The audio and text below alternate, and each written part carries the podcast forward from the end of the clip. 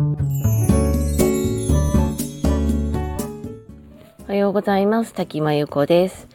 今日は10月8日日曜日の朝です。今日もラジオを聴いてくださりありがとうございます。今日は働き方改革は自分ごとになると意識が変わるというお話です。企業の中で働き方改革という言葉が、えー、言われるようになってきましたニュースなんかでもよく目にすると思います皆さんの会社でも、まあ、有給が取りやすくなったり短時間勤務やテレワークなど、いろいろな働き方が認められるようになったり認めようとする動きが生まれたり、まあ、それぞれではないかと思います。まあ、ただこれはどちらかというと、まあ、大企業の動きであって、ま、従業員が少ない小さな会社ではなかなかあの難しかったりする事情もあるのあるのではないかと思っています。まあ、労働者側の気持ちも経営側の気持ちも、まあ、どちらの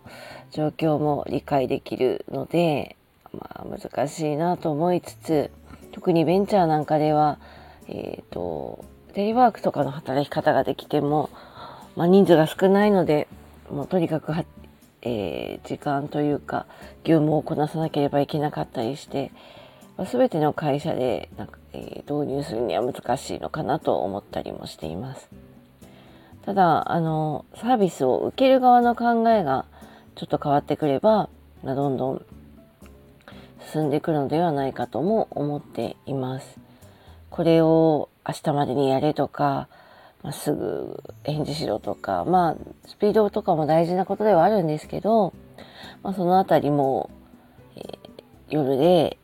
業務時間外だなと思えばそういうのをやめたりとか、まあ、そういう意味のいろんな考え方が変わってくればと思うんですけど、あの先日ちょっと思うところがあったので、その話をしたいなと思います。会食であのホテルのレストランに行ったんですね。でそのホテルでは働き方改革の一環で、まあ、レストランにこう定休日を設けることにしたというお知らせが出ていました。まあ、一緒にあのレストランに行った方々も、まあ、一般論としては働き方改革いいことだよねって思っているので、まあ、これはいいことだねって従業員も休めるからいいねなどと言っていました。ま、ところが、ま、少し先になんかそのレストランを使いたい方がいて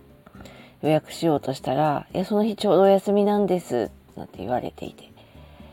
急にちょっと態度が変わりまして「困るよ」ってお客さんはここがいいって言ってるんだからみたい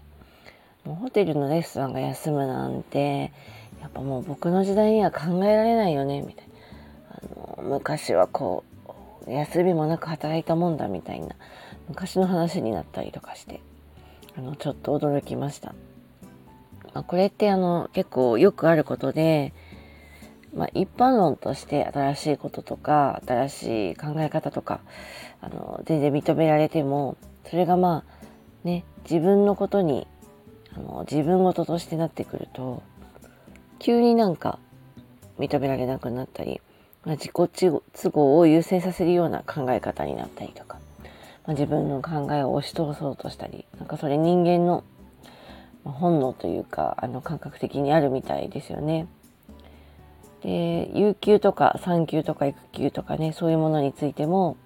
まあ、一般論としてそれらがま必要なものであって大事なことだって分かってはいても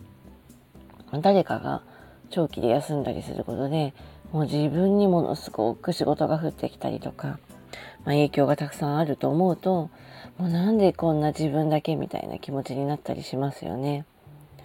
ま、以前いた企業で、ま、同僚が、ま、産休とか育休を取っている時にずっと文句を言ってた人がいて、まあ、子供が病気で早退したりする人に本当人並みに働かないのにすぐ帰ってとかすぐ休んでとか言って言っていていや結構辛辣なこと言うなと思ってたんですけどその人も自分が子供ができた途端にすごい権利を主張し始めてちょっとびっくりしたこともあります。それが自分ごとにならないと相手を思いやれないんだとしたら結構想像力の欠如のような気がしていてただあの世の中が難しいのはそうやってこう相手を思いやれるすごくいい人に限って、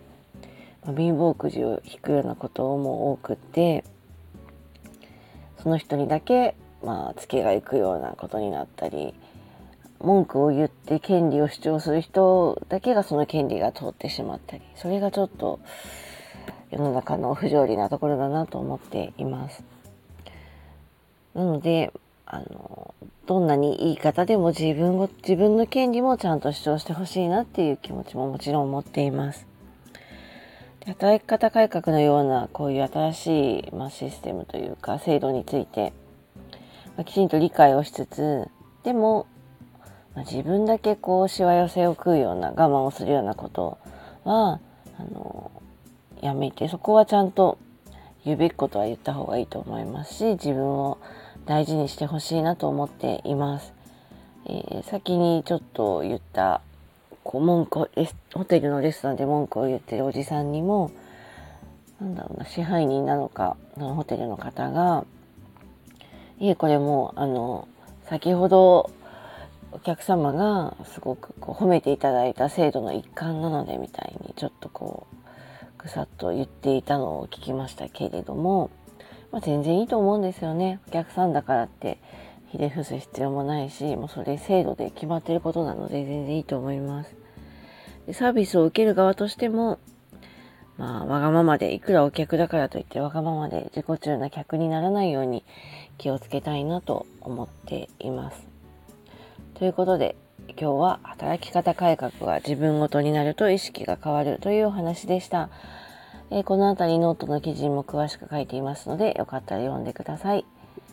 それでは、この辺りで失礼します。滝真由子でした。今日も聞いてくださりありがとうございました。バイバイ。